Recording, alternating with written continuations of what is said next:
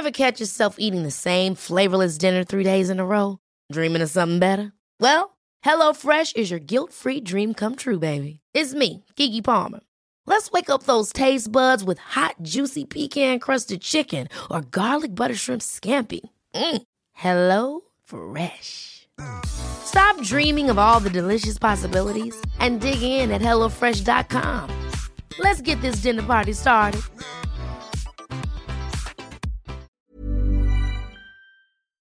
Heraldo Radio, la HCL se comparte, se ve y ahora también se escucha.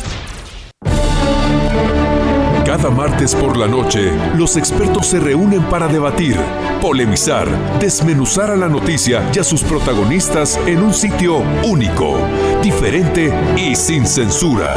Esta es la mesa de análisis, a fuego lento, bajo la conducción de Alfredo González Castro, por El Heraldo Radio. Iniciamos.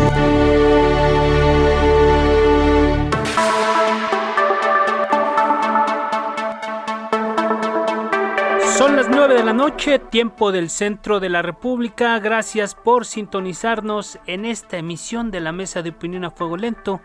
Soy Alfredo González Castro y este martes, como cada semana, estamos transmitiendo desde la Ciudad de México por el 98.5 de su frecuencia modulada a prácticamente toda la República Mexicana y al sur de los Estados Unidos. Gracias, gracias a la cadena de El Heraldo Radio.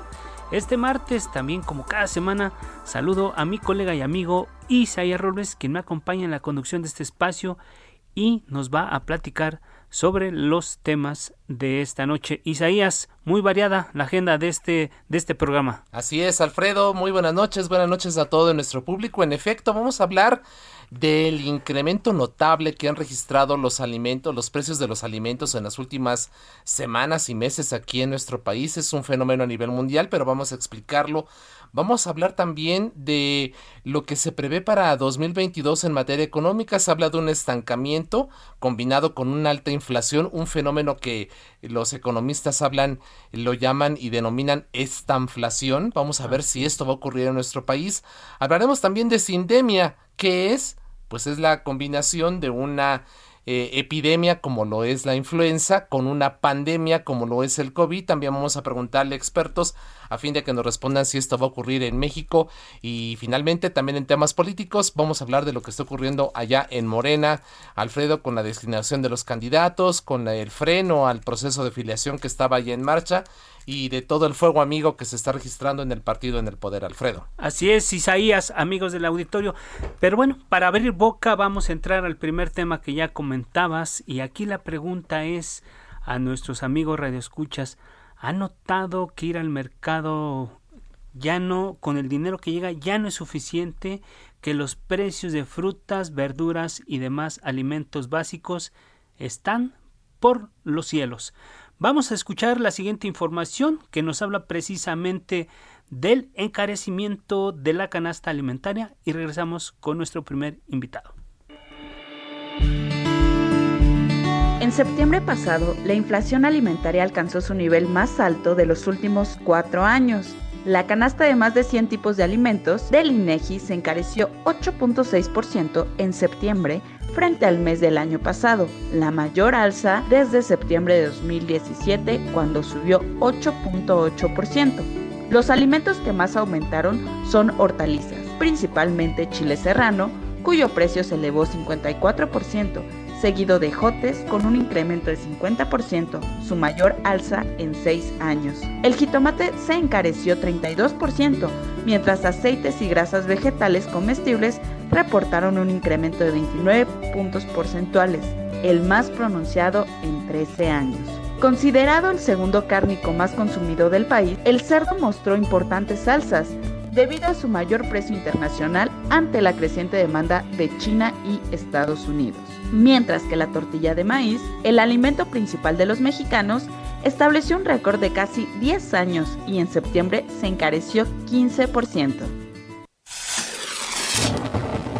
Y bueno, para hablar precisamente de este tema se encuentra en la línea telefónica el maestro Juan Cortina Gallardo, él es presidente del Consejo Nacional Agropecuario. Buenas noches, bienvenido maestro. Buenas noches, muchísimas gracias por la invitación. Un gusto estar con ustedes. Gracias, maestro Cortina. ¿Qué información tienen ustedes sobre este incremento en el precio de los alimentos en México? ¿Por dónde arrancamos? A ver, cuéntenos. Bueno, yo creo que es eh, importante pensar eh, por lo que pasó con la pandemia. Eh, las cadenas de suministro en todo el mundo se vieron afectadas. Hoy en día, como bien saben, los precios de los costos de logística han subido de manera muy importante. Hay muchos puertos saturados porque durante la pandemia se bajaron los inventarios, no se invirtió en, tener las cadenas de suministro pensando que iba a regresar la actividad económica de la manera que regresó. Y en el momento que sucedió, bueno, pues a muchos los agarraron cortos.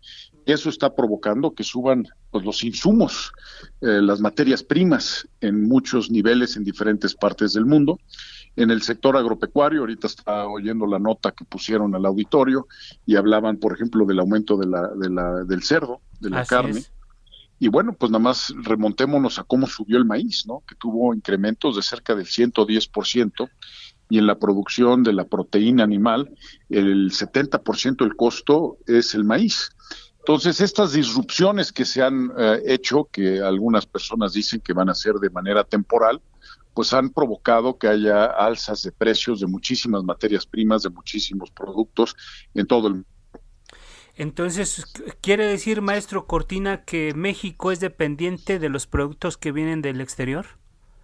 No, somos dependientes ahora sí que de materias primas de diferentes lados. En, en, el maíz, que es una materia prima para el sector pecuario mexicano, que lo importamos y lo transformamos en valor agregado, que es la proteína animal para alimentar a mexicanos y a gente en el resto del mundo, bueno, pues obviamente subieron incrementos de precio. Pero, por ejemplo, en la parte agrícola, la urea y los diferentes fertilizantes han subido 60, 80, 110%, y hoy en día estamos en un mundo mucho más interconectado de lo que era en el pasado y evidentemente estos aumentos pues nos afectan a todos y esperemos que sean de manera temporal y conforme las diferentes cadenas de suministro se vuelvan a normalizar tengamos nosotros un regreso a, niveles de precio como los que estábamos acostumbrados. En ese sentido, el, eh, el, caso particular de México, ¿usted qué observa? ¿Cuáles son aquellos eh, productos básicos, aquellos alimentos que han tenido un mayor incremento? Bueno, evidentemente uno de estos fue todo lo que tiene que ver con el maíz. Mencionaban la tortilla, mencionaban la carne. Eh, ya estamos viendo que el precio del maíz para el año que entra va a regresar a niveles más razonables de lo que tuvimos en este año. Eh, la producción en Estados Unidos, en Argentina, en Brasil ya se está normalizando. Esto fue afectado por temas de clima, de sequía en diferentes partes del mundo, evidentemente también por temas de logística, eh, y eso, bueno, se va a empezar a normalizar. Esperemos que conforme también se normalicen las cadenas, por ejemplo, de petroquímicos, los fertilizantes también puedan empezar a bajar y esto pues tenga un efecto en, todas las diferentes cadenas de producción en diferentes partes del mundo y definitivamente aquí en México. Maestro Cortina Gallardo, eh, eh, sabemos que esto responde a, un factor externo, que en este caso es todo lo relacionado con la pandemia. Aquí la pregunta que yo le quiero hacer el gobierno ha tenido acercamiento con, con, los, con el sector agropecuario como para hacer frente a esta situación o simplemente dejó que corriera esta situación y, esto ya eh, eh, eh, hay una hay un debate si provocó una una inflación o no. La pregunta concreta es ¿el gobierno puede meter mano en esto o simplemente es un asunto que, que atiende a factores externos? Bueno, yo creo que la autoridad que puede meter mano en esto es el Banco de México y ya lo ha hecho con una política monetaria más restrictiva, ha subido tasas de interés y eso pues obviamente ayuda a que se, eh, pues se, tenga una política más restrictiva que ayude a que no se eleve la inflación de esa manera en nuestro país. El, el, gobierno federal, pues obviamente tiene que impulsar las inversiones, tiene que tener políticas públicas adecuadas para que en los diferentes sectores se pueda reactivar la económica, la actividad económica, que es lo que está pasando. Esta alza que usted ya ha descrito y que estamos corroborando, ¿podría generar escasez de algún alimento? ¿Ya lo ha habido o prevén ustedes que pudiéramos tener falta de algún alimento ante este incremento? No, fíjese, yo creo que donde tuvimos un riesgo y creo que fue un momento en donde nos vimos la importancia de lo que es el sector agroalimentario en México fue durante la pandemia. Eh, ahí sí había enormes riesgos en diferentes partes del mundo, no nada más en México, que pudiera haber falta de alimentos. Y no lo hubo. Yo creo que en Norteamérica tenemos una enorme ventaja que tenemos eh, unos mercados muy complementarios entre lo que produce Estados Unidos y México. Tenemos una frontera común terrestre que evidentemente ayuda a que estas eh, disrupciones en las cadenas de producción sean menores. Y en ese sentido, no veo por ningún motivo que vaya a faltar alimentos en México, ni faltó el año pasado, ni va a faltar hacia adelante. Y ese es un gran activo que tenemos en el país. Más allá del abasto, maestro Cortina, ¿cree usted que este incremento va a ser temporal o podría prolongarse? Pues yo pienso que va a ser temporal, que conforme estas cadenas de suministro se vuelvan a normalizar eh, tanto en la parte de logística, puertos, como todas las otras cosas que se quedaron cortas en inventarios a nivel del en el mundo, por, precisamente por la pandemia, conforme se vuelvan a ir normalizando, vayamos regresando a precios más normalizados, eh, que era lo que estábamos acostumbrados. ¿Y cuánto tiempo va a durar esto aproximadamente? ¿Ustedes tienen algún cálculo en el Consejo Nacional Agropecuario? Pues mira, en algún momento a mediados del año que entra yo esperaría que esta situación empezara a minorarse y que tuviéramos una situación más normal en nuestro sector. Así es. Ahora, aprovechando su presencia, eh, maestro Juan Cortina Gallardo, presidente del Consejo Nacional Agropecuario, entre los temas que están pendientes en la agenda legislativa y nacional es eh, la contrarreforma energética del presidente López Obrador.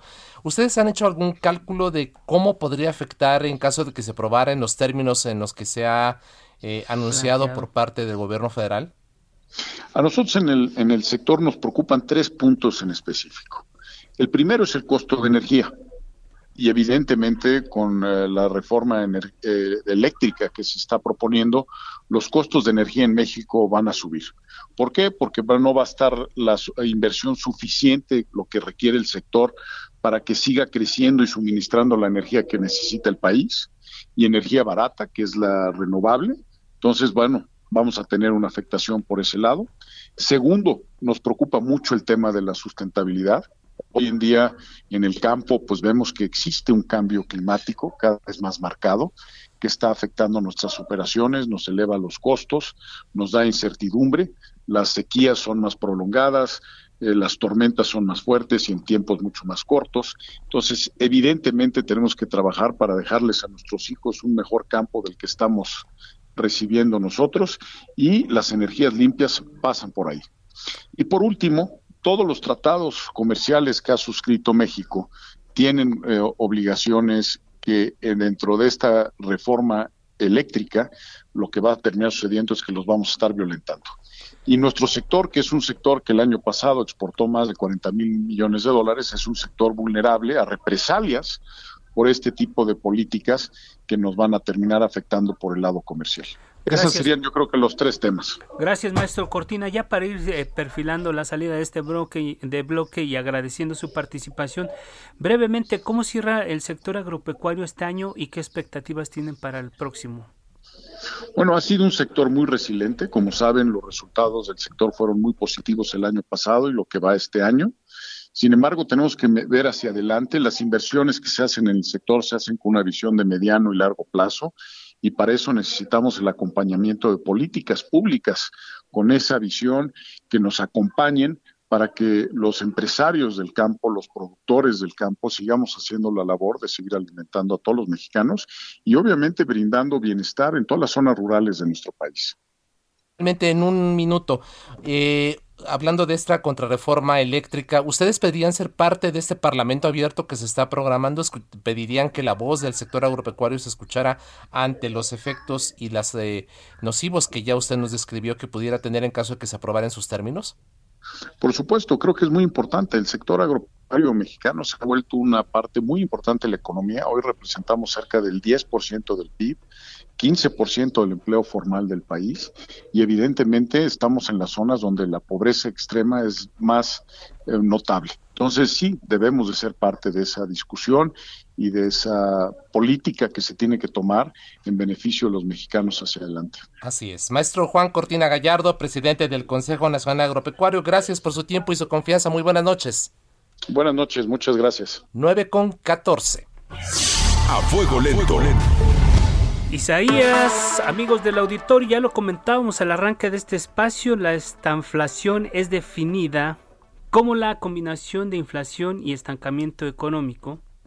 Este fenómeno puede ser devastador para la economía de cualquier país y los especialistas han advertido que México no está lejos de ese escenario rumbo al 2022. Isaías. Y bueno, para conversar sobre esto, hemos convocado al maestro Ramsés Pech. Él es analista y asesor en energía y economía. Maestro, ¿qué tal? Bienvenido, buenas noches.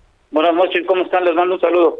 Muchas, gracias, maestro Pech. ¿Qué tan cerca está México de entrar en esta cosa que se conoce como esta inflación? Bueno, pues ya estamos, por así decirlo, ya en la puerta y esto porque ya hemos visto los últimos 12 meses que hemos tenido problemas en cuanto al crecimiento económico y segundo que estamos viendo una reducción en cuanto al flujo de efectivos que estamos teniendo, sobre todo de los dineros que se están saliendo de nuestro país, que hemos visto por la cantidad de más de 260 mil millones, y también estamos viendo que la inversión extranjera directa, la nueva, no me refiero a las otras dos que todos conocemos, sino la nueva, no está llegando al flujo que tenemos. Y ligado, y ligado a esto, las declaraciones que se han dado sobre dejar de exportar el crudo, que creo que no han visto todavía este tipo de declaraciones, que no es lo más idóneo, porque la pregunta es cómo vas a sustituir estas divisas que entran de la exportación del crudo. No está fácil. ¿Cuáles, cuáles serían, eh, desde su punto de vista, maestro Ramsés Pech, los efectos para la población? Digamos, eh, estamos en un fenómeno, esta inflación que no está tan ligado a la gente, tan común, eh, pero ¿qué implicaría para la gente como nosotros en la calle que México tuviese este fenómeno en, en los próximos meses? Bueno, primero, creo que ya el primer factor ya está dado, porque del año 2018 al 2021, al mes de septiembre, de acuerdo a datos del INEGI, ya hay más de 7, siete millones de personas que pasaron de ganar eh, más de tres salarios mínimos, ya se está concentrando en más de uno a tres salarios mínimos que está la gente ganando. Eh, están comentando que estamos teniendo nuevos empleos, pero la realidad es que los que están bajo el seguro social no ha aumentado comparado con lo antes que tenía la pandemia, no pasan de 20 millones de personas.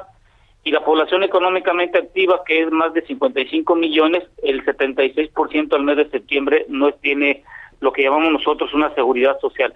Entonces, eh, acuérdense que venimos para enero y febrero y de acuerdo a la inflación que estamos observando, que posiblemente llegue a cierre de año el acumulado a más del 7%, la cuesta de enero que todos tenemos y todos tenemos cada año, este año va a ser más complicado y el fenómeno que estamos comentando ahorita yo creo que está muy asentado en el primero y en el segundo trimestre. Ok. Si nos permite, maestro Pech, vamos a escuchar lo que dijo el gobernador del Banco de México, Alejandro Díaz León, en los micrófonos de aquí del Heraldo Radio y regresamos.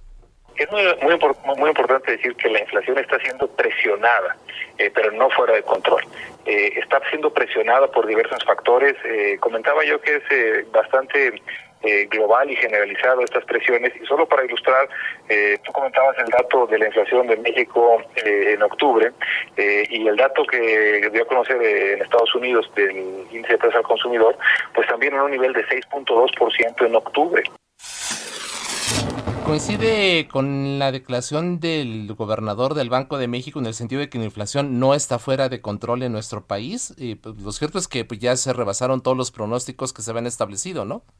Sí, y acuérdense que el Banco de México tenía el objetivo del 3% en el presupuesto del próximo año es el mismo, solo que hay que dejar claro que la inflación no es producida por parte de México, sino que es una eh, es una, algo que está influyendo por parte del exterior y básicamente por el incremento de los energéticos que hemos visto.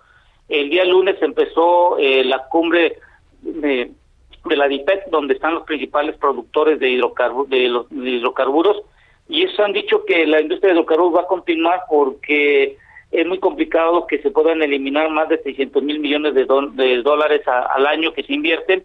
¿Y esto qué significa? Que los precios del barril, el gas natural, por lo que hemos observado, no han bajado y esto, eh, esta inflación va directamente sobre todo el incremento en los combustibles. Lo vemos en Estados Unidos y lo vemos en México, ásperas que en México. Acuérdense que tenemos un, mercado controlado que depende mucho de cuánto es el estímulo que la Secretaría de Hacienda Crédito Público cada, cada viernes le da o aumenta. Y hoy el estímulo que le dan a los combustibles ya está más del 80%. Si el precio del combustible llegase a estar más del 90 más de 90 dólares, ya no habría eh, forma de cómo darle estímulo a la gente.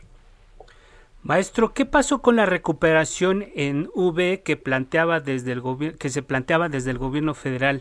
Se dice que el crecimiento ya alcanzó su máximo y ahora estamos en una meseta. Eh, lo que tenemos es una lo que llamamos una economía, eh, lo que llamamos estacionaria, es decir, que no se mueve, no se incrementa, y esto significa que el flujo lo estamos teniendo y lo queremos acoplar al presupuesto que se va a hacer de egresos para, por ejemplo, para el año 2022. Y esto lo ligo mucho, por ejemplo, que la administración actual está ligando, por ejemplo, sobre todo el crecimiento energético en la parte de la Comisión Federal de Electricidad y PEMES cuando le da alrededor de un billón de, de pesos dentro del presupuesto de egresos. La pregunta aquí es, ¿Cómo le vas a hacer tú para que puedas tener una mayor recaudación si estás viendo que inversiones nuevas de extranjeras no están llegando, flujos de efectivo que se deberían de tener en función de una recuperación que están teniendo en otros países? Estamos viendo que en Europa hay una cuarta ola en cuanto al COVID-19. Esto lo que más nos preocupa es que no se está teniendo el mismo flujo de efectivo que circula en nuestro en nuestra economía y eso está muy ligado al poder adquisitivo de cada uno de nosotros. Muchos de los que vamos al súper nos damos cuenta que, por ejemplo, un kilo de carne hace ocho meses te costaba no más de 100 pesos, por así decirlo, el, el, kilo de carne. Hoy en día casi los 800 gramos ya te están costando 120, 150 pesos y no decir el, el, kilo de la tortilla o los, los insumos que tenemos nosotros para la parte de la alimentación. De acuerdo con el paquete económico aprobado por la Cámara de Diputados, esta ley de ingresos con los derechos, etcétera, etcétera, más el presupuesto, las perspectivas no se ven muy favorables en 2022, ¿o qué nos dice usted?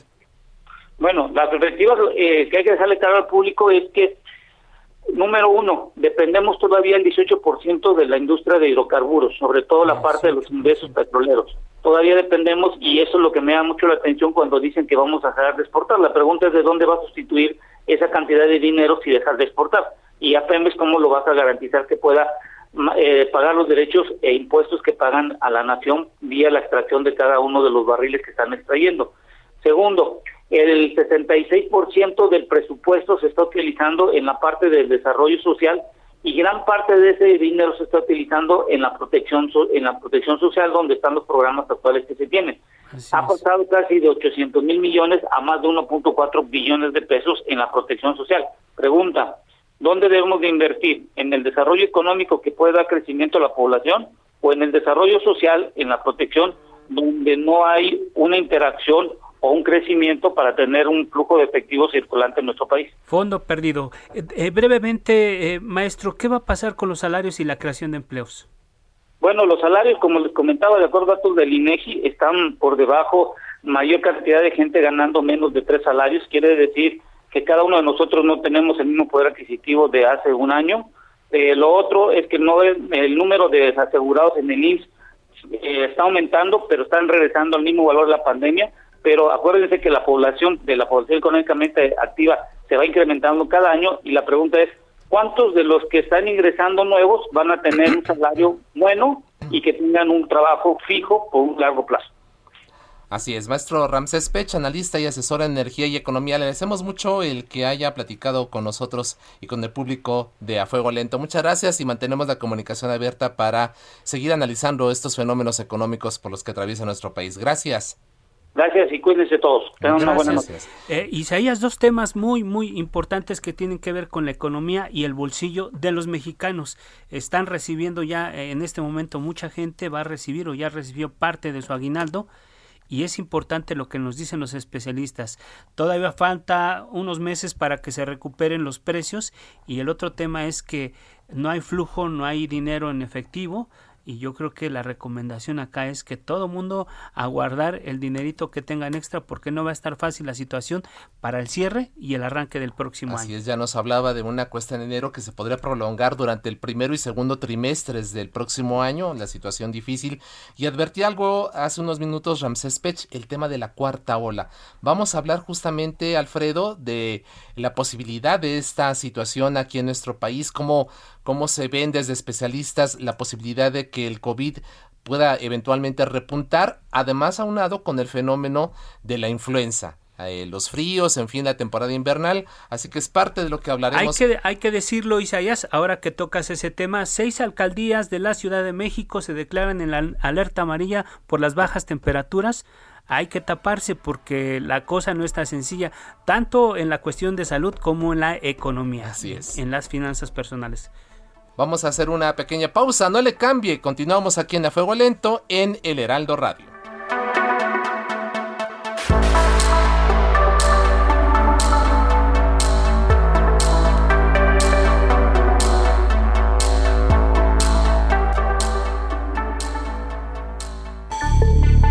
Sigue en la polémica por El Heraldo Radio, con los que saben de política y la desmenuzan, en la mesa de análisis, a fuego lento, lento, con Alfredo González Castro.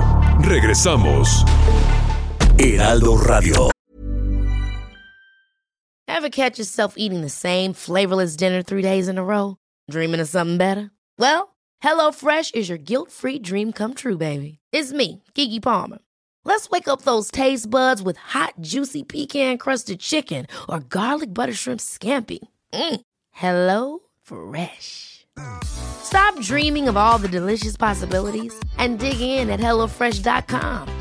Let's get this dinner party started.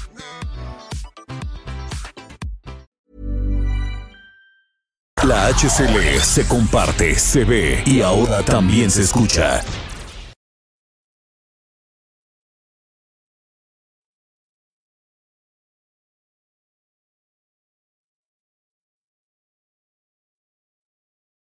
Heraldo Radio. La HCL se comparte, se ve y ahora también se escucha.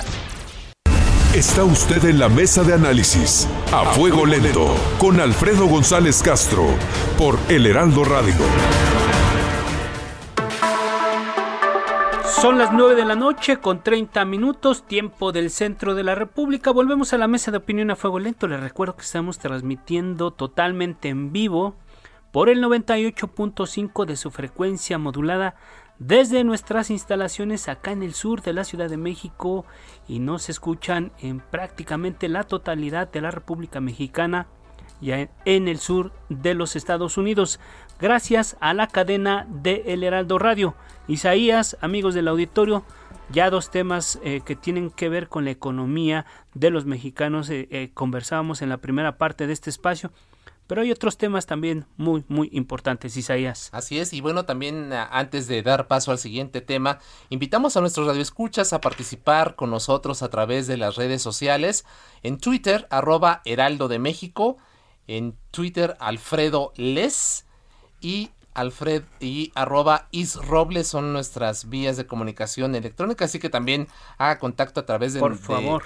de este de estos medios electrónicos. Y bueno ya comentabas Alfredo que, y, antes de irnos al corte lo mencionábamos este asunto de la cuarta ola de la situación del covid que aunque pues para muchos ya es eh, como estamos en buena parte del territorio nacional en semáforo verde, ya para muchos incluso muy lejana. No, no, ya no usemos cubrebocas, olvidémonos de la sana distancia, pero no, cuidado, porque además pues hoy estamos entrando ya en la etapa invernal en donde se viene la epidemia de influenza, entonces vamos a hablar de este tema. Y fíjate Alfredo que el doctor Andrew Comas, él es un médico virólogo, eh, epidemiólogo y experto en virus respiratorios, le dio una entrevista exclusiva a nuestro compañero reportero Gerardo Suárez y advertía en ella que México enfrentará una cuarta ola de COVID-19 que estará acompañada justamente, como lo comentamos, por otros virus, entre ellos el de la influenza. Escuchemos parte de lo que le comentó a nuestro colega Gerardo Suárez. Pero sí esperamos una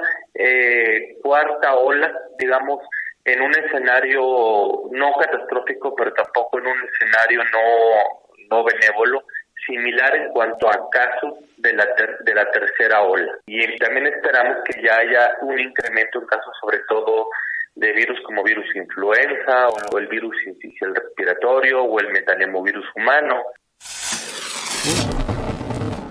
Pues este fenómeno de la combinación de una pandemia como la del COVID con una epidemia como la de la influenza, ya lo decías, Isaías, se conoce como sindemia. Y de ello hablaremos con el doctor Salvador Vázquez Figueroa, especialista en microbiología, patología clínica e infectología. Doctor, muy buenas noches, gracias por estar con nosotros. Isaías, Alfredo, muy buenas noches. Muchas gracias por darme este espacio en tu auditorio, que la verdad es por la difusión muy importante en nuestra población en México. Gracias, doctor Vázquez Figueroa. ¿Qué tan cerca estamos de vivir en México una sindemia? Bien, eh, aquí el término de sindemia, pues debemos recordar de que es la asociación de dos procesos aquí, en este caso la infección por el COVID-19 y la otra es la infección por la influenza. Tentativamente debemos recordar de que estos influyen desde el punto de vista social y económico ante otras circunstancias, como bien saben, eh, la hipertensión, la diabetes, la obesidad, en esto influye muy, en forma muy importante para definir situaciones críticas eh, en este tipo de infecciones. Doctor eh, Vázquez Figueroa, ¿está México preparado para enfrentar este fenómeno? Definitivamente son situaciones que, que por situaciones, eh, digamos, sociales y políticas, llevamos bastante tiempo trabajando en ello en México. Definitivamente, muchas veces la misma población no se deja de, el manejo en una forma adecuada y seguimos teniendo el grave problema de la obesidad y junto con ello eh, como consecuencia la hipertensión y la diabetes que son situaciones muy críticas en México. Esto significa que pues, no estamos preparados pues para enfrentar una, eh, para enfrentar una eventual sindemia. Pues sí, es una de las situaciones que que pues estamos tratando de impulsar el mundo de la salud pero que es importante el que la población tome conciencia para poder enfrentar esta situación. Doctor eh, Vázquez Figueroa, ¿qué tan viable es que una persona pueda padecer simultáneamente COVID e influenza? Eh, vamos, eh, no es remota la situación, pero se han dado casos ya a, a otros en otros lugares en donde se han podido identificar a través de pruebas rápidas y así también pruebas moleculares la asociación de esta de este tipo de, combinaciones, eh, sobre todo en aquellos pacientes que se ven afectados eh, eh, tanto por situaciones como la edad principalmente, así como este, infecciones em, en conjunto este, que nos causan este tipo de, de problema importante. ¿Y, qué tan grave este, qué tan grave puede ser para la persona? ¿Puede poner en, riesgo su vida el padecer estas dos enfermedades al mismo tiempo? Definitivamente. Tan solo debemos recordar el impacto que tiene, no nada más en México, sino en todo el mundo, la situación sobre, sobre el COVID-19 y aunado a esto, la situación de tener una influenza en, en combinación eh, puede eh, agravar en forma importante primero el diagnóstico y el segundo el manejo que llega a requerir este tipo de pacientes. Y em, ya decían por ahí, bueno, una parte importante del país ya está en semáforo verde, doctor. ¿Es tiempo de relajar medidas y de hacer a un lado el cubrebocas y romper la sana distancia, como por ahí dijo mm, la gobernadora de Campeche, Laida Sansores? Oh, no, eh, eh, eh, estas son situaciones críticas que debemos de tratar de, prever este, ante eh, la educación que, tenemos en, ante la población. Debemos de estar considerando de que nuestros eh, políticos son ejemplo dentro de la población para poder llevar a cabo ciertas medidas de seguridad y prever este, situaciones de, de contagio. Este, recordar la sana distancia, el uso de cobrebocas, el lavado de manos, en fin, esto nos ha llevado a salvar en muchas en muchas eh, circunstancias eh, el que no se contamine más la población. Eh, esto del semáforo verde la verdad, este, más que otra cosa, ha sido una medida de tipo social y comercial y político y que de esta manera, este, pues esperemos de que no se suceda como comentaron una cuarta ola, que ya en Europa se está previendo esta situación. De hecho, ya varios países la están registrando en, los hechos, ¿no? Y ya algunas naciones, han, ciudades, han empezado a restringir a su población, han em, empezado otra vez a tener mucho más controles fronterizos con la gente que pueda llegar del, del, exterior. México tendría que empezar a, tomar ese tipo de medidas ante lo que pudiese venir en las siguientes semanas y meses. Debería de, eh, haber una campaña que no deje o que no permita eh, el que se abandonen estas medidas de control, definitivamente esto eh, nos obliga a tener eh, como ejemplo los países que actualmente están tomando esas medidas para evitar este, mayor cantidad de contagios y evitar esa segunda ola. Sin embargo, bueno, en los hechos lo que hemos observado en las últimas semanas han sido desfiles masivos, por ejemplo, por Día de Muertos. Estamos viendo ya la situación del Buen Fin, en donde las, las eh, tiendas están abarrotadas. Eh, para el próximo 12 de diciembre se abrirá la Basílica de Guadalupe, vamos a tener peregrinaciones. En fin, ¿usted cree que estas medidas van a provocar irremediablemente que México enfrente esta cuarta ola?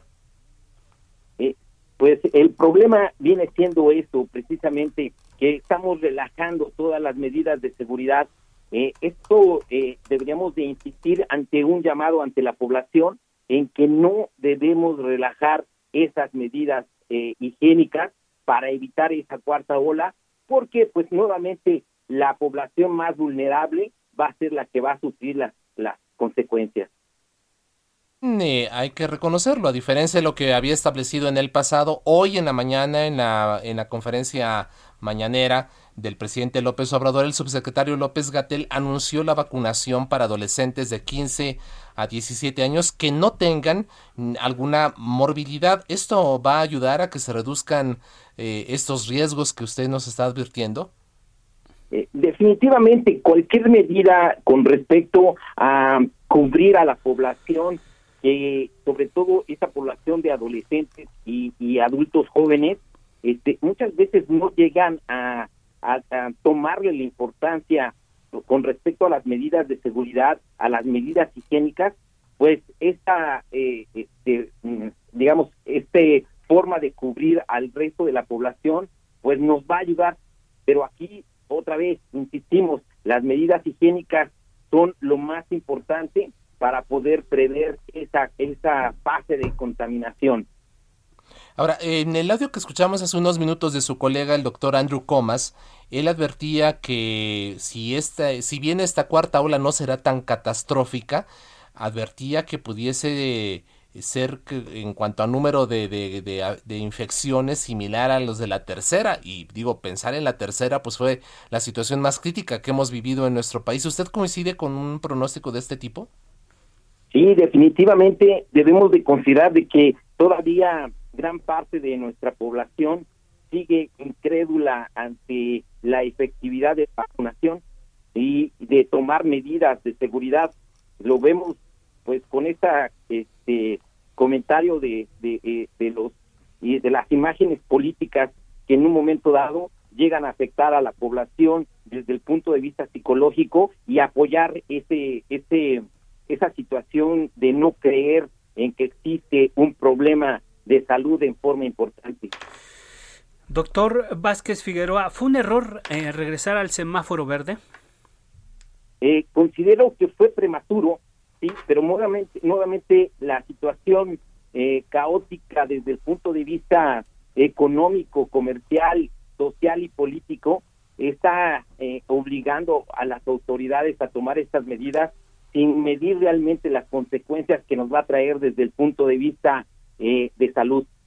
Así es. Por último, doctor, ¿cómo prevé el comportamiento de la pandemia en 2022?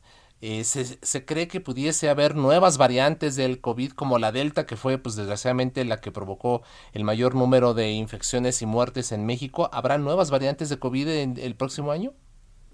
Definitivamente entre mayor número de contaminación que tengamos y mayores eh, números de casos, eh, la probabilidad de, de que los virus estén mutando y junto con ello el que aparezca una nueva cepa que nos esté generando problemas eh, de, salud más eh, difíciles en su manejo, va a estar eh, eh en forma inminente, eh, creándonos la, la incertidumbre de una mayor complicación en el estado de salud, sobre todo de nuestros pacientes eh, o de nuestra población vulnerable, ¿verdad? Así es. Los, ancianos, los ancianos, aquellos que se ven afectados por enfermedades crónicas y, en fin, este, todos los que tienen una situación inmunológica eh, deficiente. Doctor Salvador Vázquez Figueroa, especialista en microbiología, patología clínica e infectología, muchas gracias por conversar con el público de A Fuego Lento y estaremos pendientes. Gracias por sus recomendaciones y sobre todo no bajar el, la guardia y eh, mantener todas las medidas sanitarias que hemos aprendido durante estos dos años, ¿no? Así es, Alfredo. Isaías, muchísimas gracias por esta gracias, oportunidad y recordemos que debemos de estar impulsando el mundo de la salud en forma continua, reforzando nuestras medidas higiénicas y no olvidándonos de ellas en ningún momento. Gracias, doctor. Y antes de despedirlo, pues eh, recordarle a los amigos del auditorio que hay alerta amarilla por, uh, por bajas temperaturas Azcapotzalco, Coyoacán, Gustavo Amadero, Iztapalapa, Tláhuac, Xochimilco, Álvaro Obregón, Coajimalpa, Magdalena Contreras, Milpa Alta y Tlalpan. Gran parte de la Ciudad de México registra bajas temperaturas. Hay que taparse, hay que abrigarse y cuidarse mucho, sobre todo por el riesgo que existe para la salud. 9 con 44. A fuego lento. Y bueno, Alfredo, vamos a entrar ahora también a temas políticos. A la política. A pesar de que en la Cámara de Diputados Morena junto con sus aliados se mostraron como un bloque uniforme hacia el exterior, afloran las divisiones en el partido en el poder.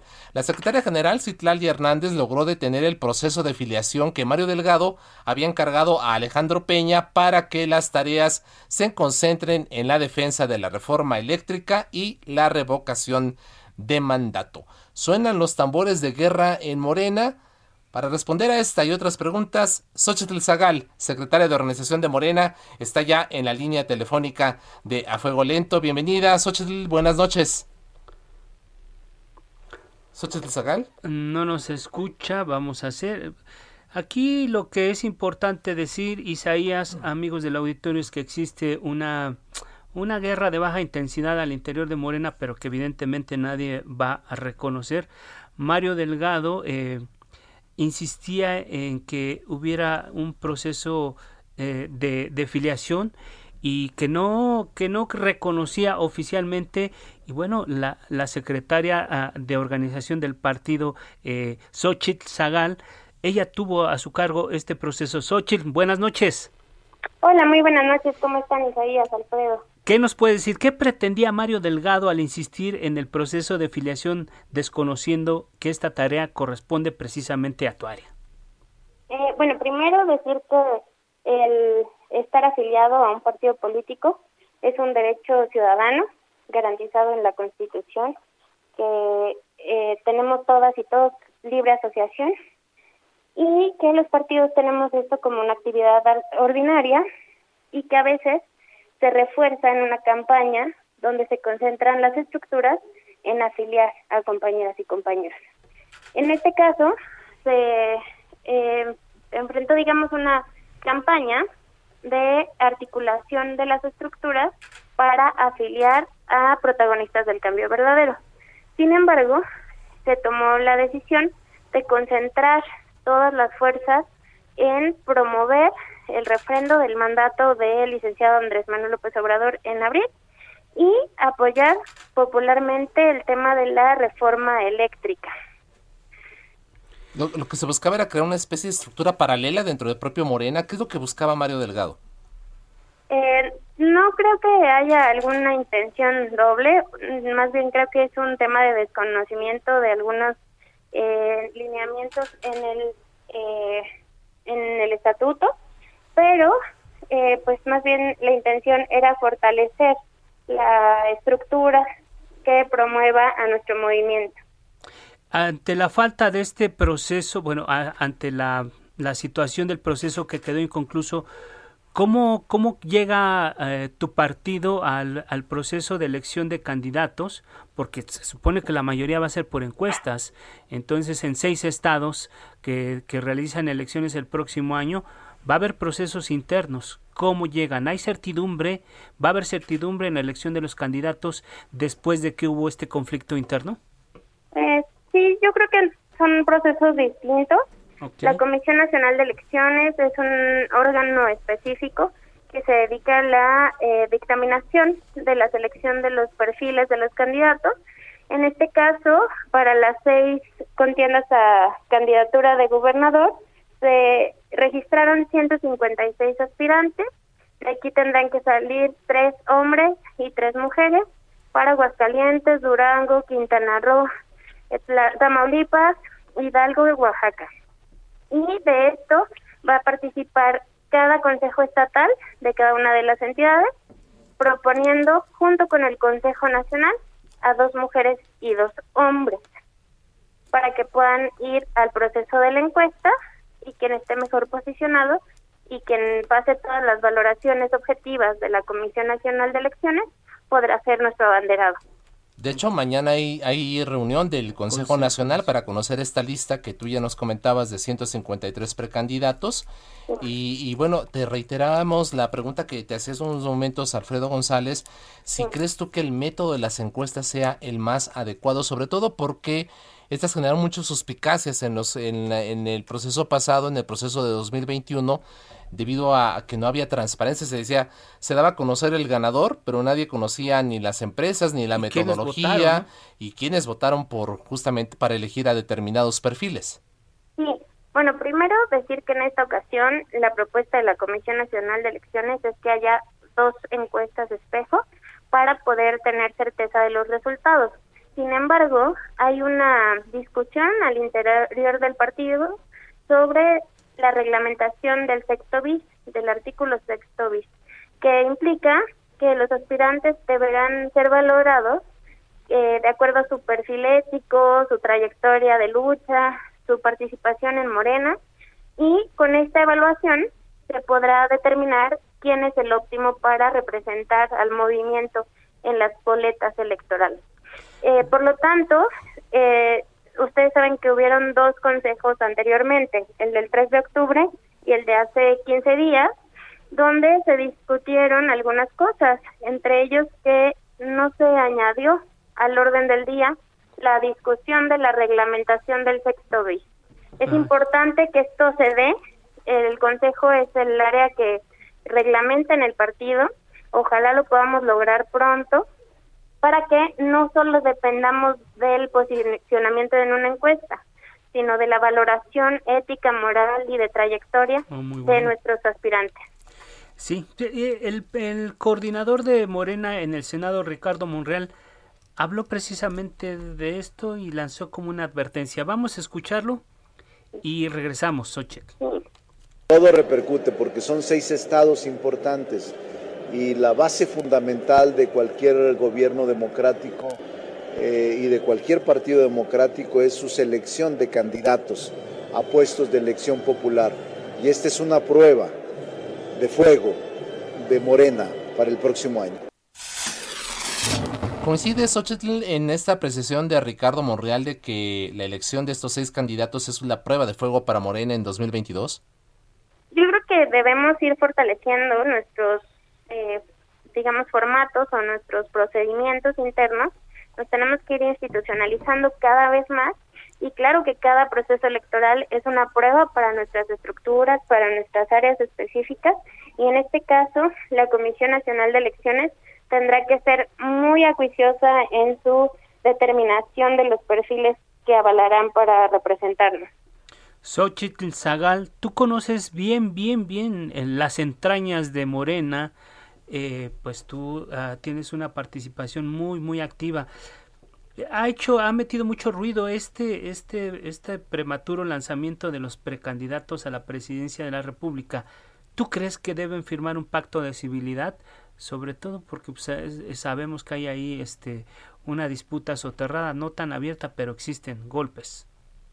Yo creo que más bien en Morena tenemos claro que a cada quien nos toca una tarea. Nosotros le decimos encargos, normalmente se les llaman cargos, pero en Morena lo que se nos encarga lo tenemos que hacer bien.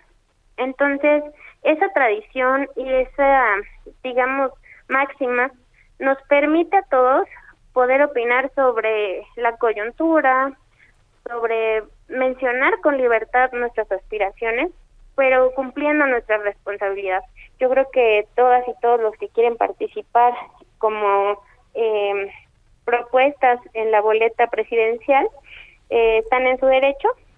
Sin embargo, lo más importante es que nos concentremos en el proyecto.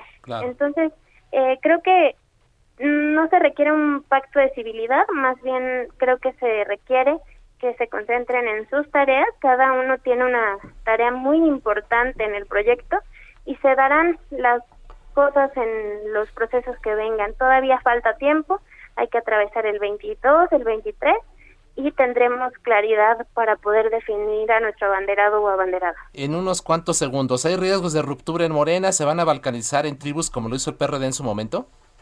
No, yo creo que aunque habemos unos que coincidimos más con algunas o algunos, me parece que todas y todos coincidimos en el objetivo de defender la reforma eléctrica, de ratificar el mandato del licenciado Andrés Manuel López Obrador. Y creo que el objetivo del estado de bienestar como toda la redistribución económica son una prioridad para el movimiento. Y en eso estamos concentrados a pesar de las diferencias que podemos expresar porque vivimos en un país libre y Morena fomenta la democracia y la participación. Xochitl Zagal, secretario de Organización de Morena, gracias por aceptar nuestra convocatoria y por conversar con el público de A Fuego Lento. Muchas gracias a ustedes. Buenas noches. Buenas noches. Gracias. Llegamos, llegamos al final de este espacio. Los invitamos, agradecemos a todos los invitados de, este que nos dieron su tiempo, su generosidad. Eh, y también pues invitamos a los amigos del auditorio a que nos acompañen mañana, miércoles a las 9 de la noche, en la mesa de opinión de la silla rota con coproducción con El Heraldo de México. Nos vamos. Muchas gracias a Ángel Arellano, a Georgina Monroya, también a Javier Báez, a Gustavo Martínez, a Iván Marín. Quédese en Heraldo Capital con Virgilio Pasotti. La polémica por hoy ha terminado. A fuego lento, lento, por El Heraldo Radio.